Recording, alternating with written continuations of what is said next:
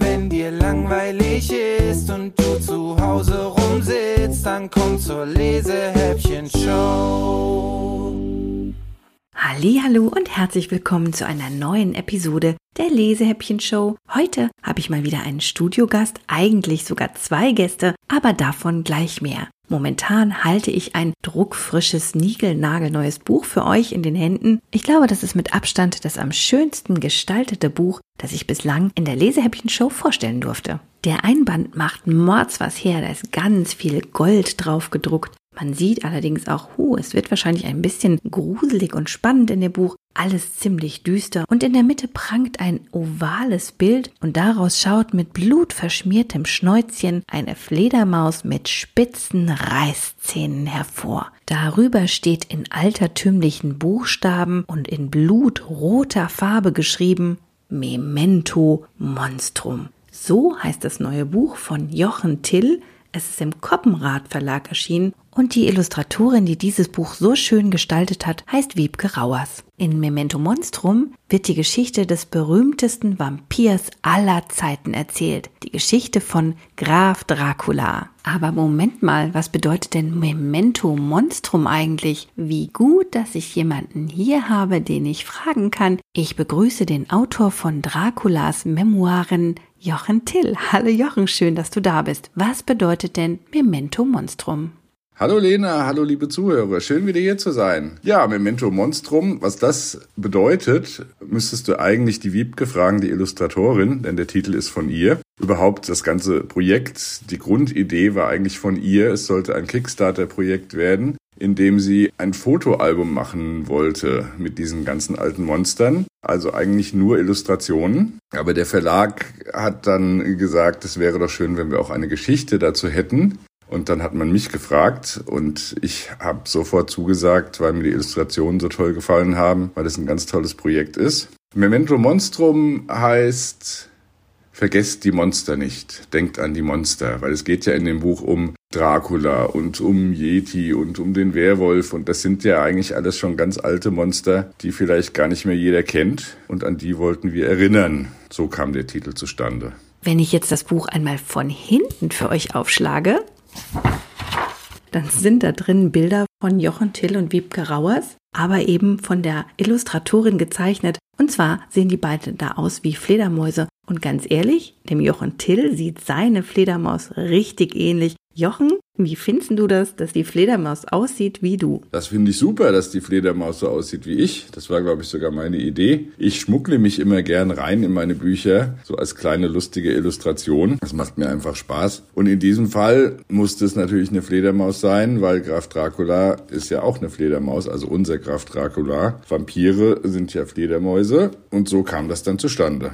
Den aufmerksamen Zuhörern der Lesehäppchen-Show ist sicher nicht entgangen, dass Jochen Till schon einmal bei uns war, nämlich mit seiner Lucifer Junior-Reihe. Darin geht es ja um den Sohn des Teufels, der aus der Hölle auf die Erde geschickt wird, um hier zu lernen, wie man richtig böse ist. Und spätestens mit Memento Monstrum ist mir jetzt klar geworden, Jochen Till hat eine Schwäche für gruselige Gestalten und Monster. Kannst du mir mal erklären, wo die herkommt? Nein, genau erklären kann ich dir das gar nicht. Ich weiß auch nicht, woher diese Schwäche kommt. Ich mag irgendwie solche Gestalten und ich mag es dann eben auch mit ihnen zu spielen. Das macht mir sehr viel Spaß, ob es jetzt Dracula ist oder ob es Lucifer ist. Das ist einfach so. Anders kann ich es dir leider nicht erklären. Und damit ihr euch ein bisschen besser vorstellen könnt, worum es in dem Buch sonst noch so geht, habe ich heute den Bennett hier zu meiner Unterstützung und der liest euch jetzt einfach mal den Klappentext vor. Warnung, dieses Buch enthält Graf Draculas ziemlich wahre Memoiren und es kommen jede Menge abscheuliche Kreaturen darin vor. Riesenhafte Yetis, hinterlistige Werwölfe, schleimige Fischmonster. Lies es besser nicht, du könntest Dinge erfahren, die du bisher nicht über Monster wusstest. Haarsträubende Dinge, die diese Ungeheuer freundlich, ja geradezu menschlich erscheinen lassen. Also, hör auf, mein Rat. Du hast nur diese eine Chance. Leg das Buch schnell weg und geh weiter, bevor du in seine Fänge gerätst. Hochachtungsvoll Van Helsing. Aha, in diesem Buch taucht also nicht nur Graf Dracula auf, sondern eine Vielzahl anderer Monster und Kreaturen und auch der erbitterte Widersacher von Graf Dracula, Van Helsing, der ihm immer wieder nach dem Leben trachtet. In deinen Geschichten ist es aber so, dass die Bösewichte eigentlich nie so wirklich böse sind, Warum eigentlich nicht? Ich habe es ja schon gesagt, ich spiele dann gerne mit diesen Monstern. Und dass die dann nicht so böse sind, das gefällt mir irgendwie. Das macht Spaß halt damit zu spielen, weil jeder was anderes erwartet. Halt jeder denkt, oh, die Monster, jetzt kommt Dracula und der beißt alle und der ist böse. Und ich find's halt schön, wenn man ihn dann nicht so böse macht. Vielleicht ist er halt ein netter Opa, der hat eine Familie, der hat drei liebe Enkelkinder und erzählt denen Geschichten. Das macht mir einfach Spaß, mit solchen Figuren zu spielen.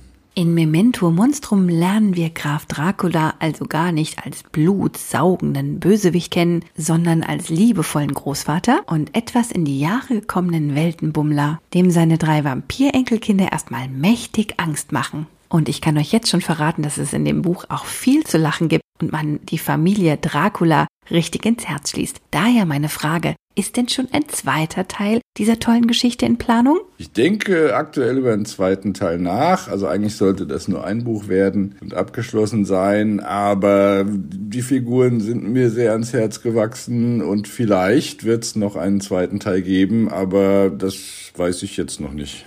Ich bin auf jeden Fall jetzt schon gespannt, wie es mit deinen Büchern so weitergeht. Und wo wir gerade beim Thema Bücher sind, lieber Jochen, hast du zufällig irgendwas mitgebracht, das du in dieser Episode der Lesehäppchen-Show gerne verlosen würdest? Natürlich habe ich was mitgebracht. Ich habe ein Exemplar des Buchs mitgebracht. Und es gibt natürlich eine persönliche Widmung und eine Signatur von mir. Und ich bin jetzt schon ganz gespannt, wer es gewinnen wird. Na, ich würde sagen, da lohnt sich's aber wirklich diesmal beim Gewinnspiel in der Lesehäppchen-Show mitzumachen. Vielen Dank dafür, lieber Jochen, und für dich und deine Bücher weiterhin ganz viel Erfolg und viel Kreativität beim Schreiben. Wir freuen uns drauf und auch, wenn du uns hoffentlich bald mal wieder in der Lesehäppchen-Show besuchen kommst. Ich danke euch, das war wieder ganz toll bei euch. Und natürlich komme ich sehr, sehr gerne wieder. Bis dahin wünsche ich allen monströs viel Spaß beim Lesen von Memento Monstrum. Tschüss! Also ich würde ja sagen, bei diesem Buch ist Spaß vorprogrammiert und damit ihr nicht länger warten müsst, fange ich jetzt endlich an zu lesen und schlag das Buch diesmal ganz vorne für euch auf.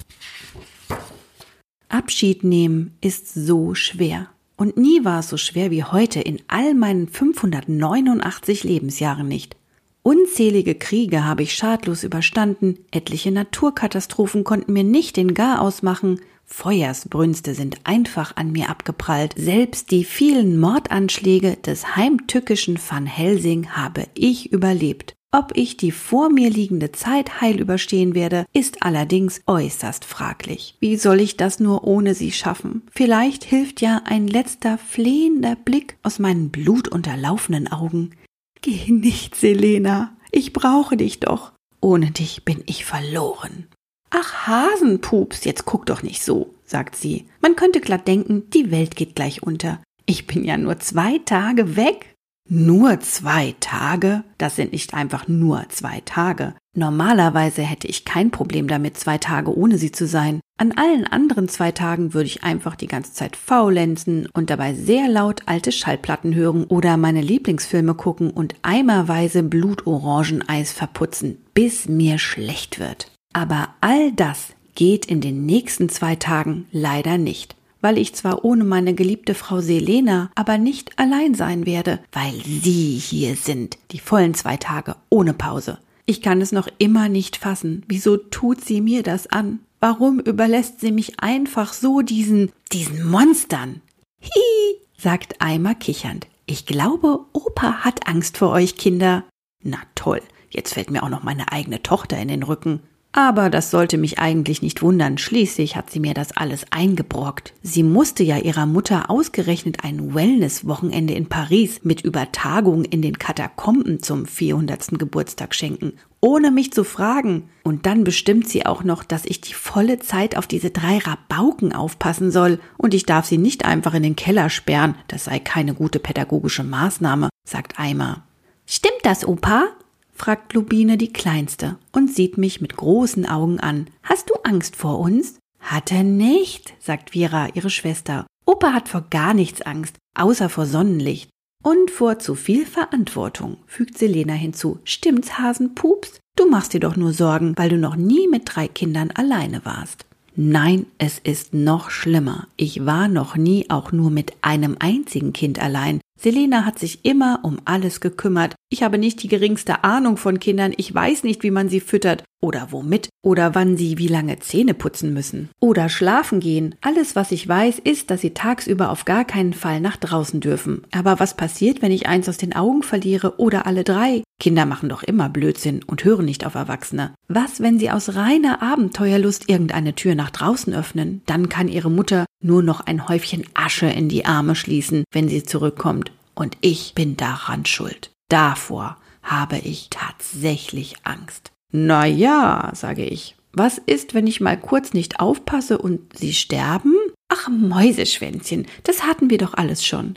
Selena nimmt ihren Koffer. Was soll denn passieren? Wir sind Vampire, uns bringt nichts so schnell um. Du musst sie nur rechtzeitig vor Sonnenaufgang in ihre Särge bringen. Ich habe in der Kindergruft alles vorbereitet. Im gesamten Haus sind Wecker verteilt, die dich daran erinnern werden. Und im Kühlschrank steht genug Blutsurrogat für eine Woche. Verhungern werdet ihr also auch nicht. Trotzdem, sage ich seufzend, wieso kann Cassidy nicht auf sie aufpassen? Eine berechtigte Frage, oder? Vaterpflichten kommen vor Operpflichten. Opas haben eigentlich keine Pflichten. Das ist ja das Schöne daran, Opa zu sein. Das funktioniert nur leider nicht, wenn die Mutter in Paris ist und der Vater sich was weiß ich wo befindet. Aber Eimer musste sich ja auch unbedingt in einen Vampiraktivisten verlieben, der sich ständig in der Weltgeschichte herumtreibt, um für den Fortbestand unserer Art zu kämpfen. Papa ist bei den Irren, sagt Globinchen. Da macht er Primbosium. Das heißt Symposium, verbessert sie Vira. Und er ist auch nicht bei den Irren, sondern bei den Iren, Schätzchen, fügt Eimer hinzu und wendet sich an mich. In Dublin findet ein Kongress der vampiristischen Gesellschaft zum Thema effektiver Sonnenschutz statt. Aber das habe ich dir schon letzte Woche am Telefon erzählt, Papa.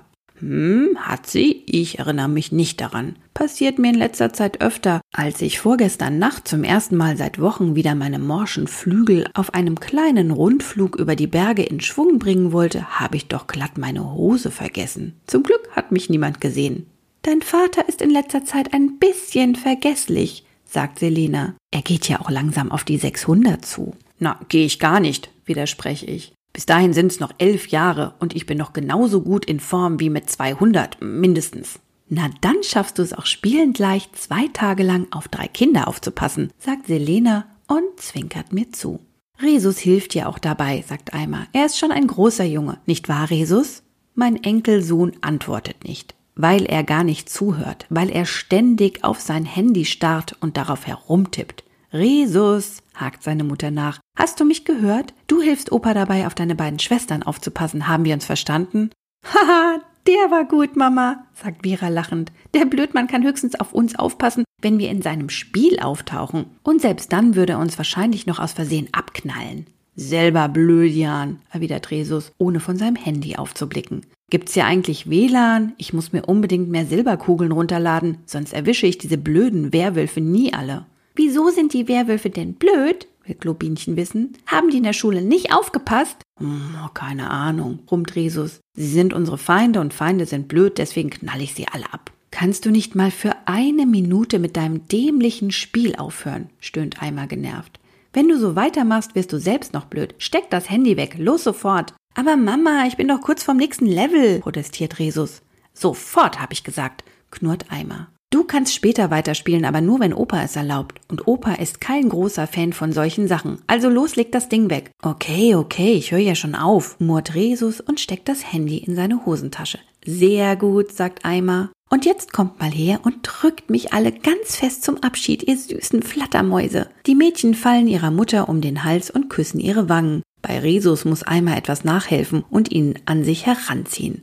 Seid schön brav, sagt sie. Nur zweimal schlafen und ich bin wieder da. Genau, sagt Selena grinsend und drückt mich ebenfalls. Nur zweimal schlafen und ich bin wieder da, mein Hasenpups. Hm, sehr witzig, brummle ich. Du wirst es überleben, sagt sie und küsst mich. Und die Kinder auch. Ja, das werden wir wahrscheinlich, ich weiß nur noch nicht wie. Die Kinder und ich begleiten Eimer und Selena noch nach draußen und winken ihnen in den Nachthimmel hinterher, bis sie außer Sichtweite sind. Dann bin ich mit meinen Enkeln allein. Und was machen wir jetzt? frage ich. Habt ihr schon zu Abend gefrühstückt? Ja, Mama hat uns extra Blutwurstbrote für die Fahrt geschmiert, antwortet Vera. Ich hab aber Hunger, sagt Globinchen. Kann ich nen Lolli? Ein Lolli hilft nicht gegen Hunger, sage ich schmunzelnd. Ein Lolli ist nur was zum Naschen. Dann will ich eben was zum Naschen. Globinchen sieht mich mit ihren großen Kulleraugen an. Ein Lolli.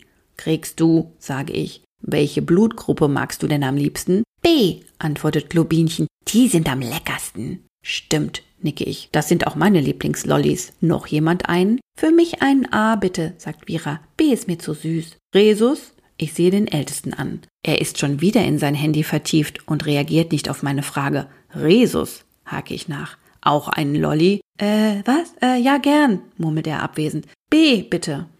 Das wären also zweimal B und einmal A für euch und einmal B für mich, stelle ich fest. Jetzt muss ich nur noch herausfinden, wo Oma die Lollis versteckt hat. Sie will nicht, dass ich so viele nasche, damit mein Blutspiegel nicht zu hoch steigt. Und auf mein Fluggewicht soll ich auch achten, als ob ein Lolli so schwer ist. Aber keine Sorge, mittlerweile kenne ich fast alle Verstecke. Wir treffen uns gleich in der Bibliothek. Kennt ihr den Weg? Ja, antwortet Vira. Das ist mein Lieblingsort hier im Schloss. Da gibt's ganz viele tolle Bücher. Ich kann aber noch nicht lesen, seufzt Globinchen. Ach, das macht nichts, sagt Vera. Ich kann dir ja was vorlesen. Hau ja, jubelt Globinchen. Ich mag vorlesen. Ich weiß, Vera lächelt. Resus, geh bitte mit deinen Schwestern mit, sage ich. Ich möchte, dass ihr zusammen bleibt. Das Schloss ist so groß, selbst ich verlaufe mich hier noch manchmal. Okay, sagt Resus und läuft los, ohne von seinem Handy aufzublicken. Als er am Treppenabsatz angekommen ist, stolpert er über die erste Stufe und kann sich gerade noch am Geländer festhalten, um nicht hinunterzufallen. Mist, flucht er. Jetzt ist mir doch glatt dieser blöde Werwolf entwischt. Ich mache mich auf den langen Weg nach unten in die Küche. Selena hat schon recht, wenn sie immer sagt, dieses Schloss ist eigentlich viel zu groß für uns und zu alt und zu teuer. Allein die Heizkosten im Winter sind so hoch, dass Selena letztes Jahr einen Flugjob für Übernachtpakete bei einem Kurierdienst annehmen musste. Dabei nutzen wir nur noch den Westflügel, nachdem uns im Ostflügel beim Teetrinken das Dach über den Köpfen eingestürzt ist. Zum Glück ist das kurz vor Sonnenaufgang passiert, nur fünf Minuten später, und wir wären beide gebrutzelt worden. Es wäre sicher vernünftig, das Schloss zu verkaufen, aber ich habe es bisher noch nicht übers Herz gebracht, dafür hänge ich zu sehr an dem alten Kasten. In der Küche angekommen, suche ich systematisch Selenas übliche Süßigkeitenverstecke ab und werde im doppelten Boden der Besteckschublade schließlich fündig. Aha! Hier ist ja alles, was das Schlemmerherz begehrt. Kekse, Schokolade, Blut, Gummibärchen und Lollis. Ich packe von allem etwas auf einen großen Teller, öffne den Kühlschrank und stelle mal wieder fest, dass ich die beste Frau der Welt habe. Selena hat extra noch eine Karaffe Blutorangen-Eistee für uns vorbereitet. Mit einem voll beladenen Tablett mache ich mich auf den Weg. Als ich in der Bibliothek ankomme, gleitet mir das Tablett vor Schreck fast aus den Händen. Beinahe die gesamte untere Hälfte meiner Buchregale ist leer. Überall liegen Bücher auf dem Boden und mittendrin sitzen die beiden Mädchen und stapeln sie um sich herum auf. Was macht ihr denn da? frage ich entsetzt. Das ist super, nicht wahr, Opa? fragt Vera. Wir wollten schon immer mal ein Haus aus Büchern bauen. Und du hast so schön viele. Ja, ein Bücherhaus, ruft Globinchen glücklich. Und ich krieg ein eigenes Zimmer. Ich gucke Resus an, der auf dem Sofa sitzt und mit seinem Handy spielt. Ich habe ihnen gesagt, sie sollen nicht erst fragen, sagt er, ohne aufzugucken. Aber sie hören ja nie auf mich. Wir räumen auch alles später wieder auf, Opa, verspricht Vera. Ja, fügt Globinchen hinzu. Ich habe mir genau gemerkt, wo jedes Buch drin war. Na, da bin ich ja mal gespannt. Ich stelle das Tablett zwischen den Mädchen auf den Boden. Greift zu, aber passt bitte auf, dass ihr die Bücher nicht verschmiert. Ich schnappe mir zwei Lollis vom Teller und setze mich neben Resus auf die Couch. Hier, sag ich und strecke ihm einen der Lollis entgegen. Du wolltest doch B, oder? Hm, danke. Resus nimmt ihn mit seiner freien Hand entgegen, während er mit der anderen weiter sein Handy bearbeitet. Hm, die sind lecker, oder? sage ich und bekomme ein abwesendes Nicken als Antwort. Wie lang dauert so ein Spiel eigentlich? frage ich ihn. Lange. Und da muss man Werwölfe töten? Ja. Hast du denn schon mal einen Werwolf persönlich getroffen? Kopfschütteln. Ich wende mich den Mädchen zu. Sie sind fast fertig mit ihrem Bücherhaus. Da muss aber noch ein Dach drauf, stelle ich fest. Sonst ist es kein richtiges Haus. Für das Dach bräuchten wir ein Brett, sagt Vera, oder größere Bücher. Da oben sind ganz viele. Globinchen zeigt auf das oberste Fach eines Regals. Aber da kommen wir nicht dran. Kannst du uns helfen, Opa? Wir können ja noch immer nicht fliegen. Stimmt. Vampirkinder lernen ja erst mit zwölf fliegen. Ich weiß noch, wie ich es Eimer beigebracht habe am großen Fenster im obersten Stock des Westflügels. Es kommt mir vor, als sei es gestern gewesen. Dabei ist das jetzt auch schon wieder über 50 Jahre her. Ich kann hier drin leider auch nicht fliegen, gebe ich zu. Seit ein paar Jahren brauche ich immer ein bisschen Wind, sonst komme ich nicht vom Boden hoch, aber das kriegen wir schon irgendwie hin. Das hoffe ich zumindest. Hm, die Leiter steht in der Abstellkammer in der Küche. Dafür bin ich gerade zu faul. Ich nehme also einen Stuhl und schiebe ihn an das Regal heran. Das wird nicht reichen, bemerkt Vira, und sie hat leider recht, so sehr ich mich auch recke und strecke, es fehlt immer noch ein ganzes Stück. Du musst den Stuhl auf den Tisch stellen, Opa, sagt Globinchen. Die Mädchen helfen mir, den Tisch an das Regal zu rücken und den Stuhl darauf zu platzieren. Ich klettere hinauf, uh, ganz schön wackelig, ich balanciere auf einem Bein, um mein Gleichgewicht zu halten und strecke meinen Arm nach oben aus. Als ich eines der Bücher zwischen Daumen und Zeigefinger zu fassen kriege, ziehe ich kräftig daran. Es bewegt sich leicht, ich ziehe noch fester. Plötzlich gibt es einen Ruck, der Regalboden senkt sich leicht nach vorn, das Buch schießt mir entgegen und mit ihm alle anderen Bücher der obersten Reihe. Achtung da unten, rufe ich und halte schützend die Hände über den Kopf. Buchlawine! Die Mädchen springen schnell unter den Tisch, während um sie herum die Bücher auf den Boden prasseln. Alles in Ordnung bei euch? frage ich, als das Gepolter aufgehört hat. Ja, antwortet Vira. Bei dir auch? Ich glaub schon, sage ich und klettere vorsichtig hinunter. Ich atme tief durch. Jetzt sind die Kinder kaum eine halbe Stunde mit mir allein und ich hätte davon zwei bereits fast unter einem Bücherberg begraben. Vira krabbelt unter dem Tisch hervor. Das war lustig, sagt sie. Können wir das nachher nochmal machen? Äh, lieber nicht, wo ist denn Globinchen? Mir ist fast ein Buch auf den Kopf gefallen, klingt es unter dem Tisch hervor. Da sind ganz viele Bilder drin. Vira und ich ziehen den Tisch über ihr weg. Globinchen sitzt im Schneidersitz auf dem Boden und blättert in meinem alten Fotoalbum. Ach, das habe ich ja schon seit Jahrzehnten gesucht. Kein Wunder, dass ich es nicht gefunden habe. Dort oben hätte ich es nie vermutet. Opa, Wer ist denn das da neben dir? fragt Globinchen und zeigt auf eines der Fotos. Das sieht aus wie der Yeti, stellt Vira fest. Blödsinn, brummelt Resus vom Sofa herüber. Den gibt's gar nicht, den Yeti, der ist nur erfunden. Ach ja, sage ich, und wieso habe ich dann ein Foto, auf dem wir beide drauf sind? Photoshop, erwidert Resus trocken. Oh Mann, der ist so doof, stöhnt Vira und verdreht die Augen. Das Foto ist uralt, da gab's noch gar kein Photoshop. Da gab's noch nicht mal Computer, du Blödian. Selber Blödian, gibt ihr Bruder zurück. Man kann ja Fotos auch so bearbeiten, dass sie alt aussehen. Das hier riecht auch alt, sagt Globinchen, wie Opa. Das Foto ist alt, sagt Vera, und ganz bestimmt nicht gefotoshoppt. Das sehe ich doch von hier. Zeig mal her, sagt Resus. Globinchen steht auf und gibt ihm das Album. Ich setze mich neben ihn und Globinchen klettert auf meinen Schoß. Rutsch mal, Blödian, sagt Vira. Sie schiebt ihrem Bruder vehement ein Stück zur Seite. Ist das wirklich der Yeti? Resus betrachtet skeptisch das Foto. Nein, antworte ich. Das ist die Yeti. Yeti ist ein Mädchen? fragt Vira ungläubig. So ist es, antworte ich. Aber das weiß kaum jemand. Sie sieht nett aus, sagt Globinchen. Ha, ja, das fand ich damals auch, sage ich. Sehr sogar. kichert Resus. Opa war in den Yeti verknallt. In die Yeti, verbessert Vira ihn. Stimmt das, Opa? Nein, war ich nicht, antworte ich. Das ist kompliziert. Erzähl es uns, fordert Globinchen. Ja, raus mit der Sprache, hakt Vera nach. Was war mit dir und Yeti? Ach, wollt ihr das wirklich wissen? frage ich. Ich will euch nicht mit irgendwelchen alten Geschichten langweilen. Ich mag alte Geschichten, sagt Globinchen. Ich mag ja auch meinen alten Opa. Nur alte Kekse mag ich nicht, die sind immer so hart.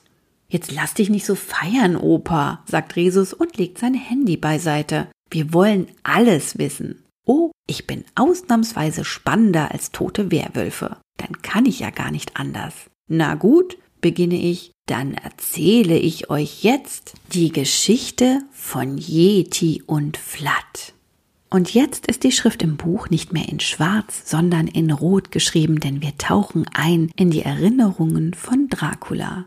Es war am 28. Juni 1909. Das weiß ich noch so genau, weil ich am Tag zuvor meine Wohnung in der Baker Street in London bezogen hatte. Ich musste damals regelmäßig meinen Wohnort wechseln. Es war eine schwierige Zeit. Vorher habe ich in Paris gewohnt, aber dieser vermaledeitle van Helsing war mir wieder einmal auf den Fersen und ich hatte beschlossen, mich eine Zeit lang in London zu verstecken. Ich kaufte mir zur Tarnung eine Deerstalker-Mütze und einen Havelock-Mantel auf dem Flohmarkt und mietete unter dem Namen Sherlock Holmes eine Wohnung in dem Haus mit der Nummer 221b an. Meine Vermieterin war eine nette alte Lady namens Hudson, die zu meinem Glück aber schon etwas verwirrt war. Ich erzählte ihr, ich sei Privatdetektiv und müsse deshalb vornehmlich nachts arbeiten, was sie mir sofort glaubte. Von daher wunderte sie sich auch nicht, dass ich mitten in der Nacht einzog und einen Sarg als Möbelstück mitbrachte, angeblich ein Beweisstück in einem äußerst kniffligen Fall. Kurz bevor die Sonne aufging, hatte ich mein Sargzeug frisch bezogen und legte mich schlafen, wurde aber nur wenige Minuten später von einem so lauten Geräusch aufgeschreckt, dass ich mir den Kopf am Sargdeckel stieß. Aua, sagt Vira, das ist mir auch schon mal passiert. Da habe ich geträumt, ich könnte schon fliegen, aber das war drinnen und ich bin mit dem Kopf gegen die Decke geflogen und als ich aufgewacht bin, hatte ich eine dicke Beule am Kopf. Seitdem schlafe ich nur noch mit geöffnetem Deckel. Ich nie, sagt Lobinchen. Ich habe Angst, dass irgendwelche Viecher reinkrabbeln. Ich mag nämlich keine Viecher. Viecher sind blöd.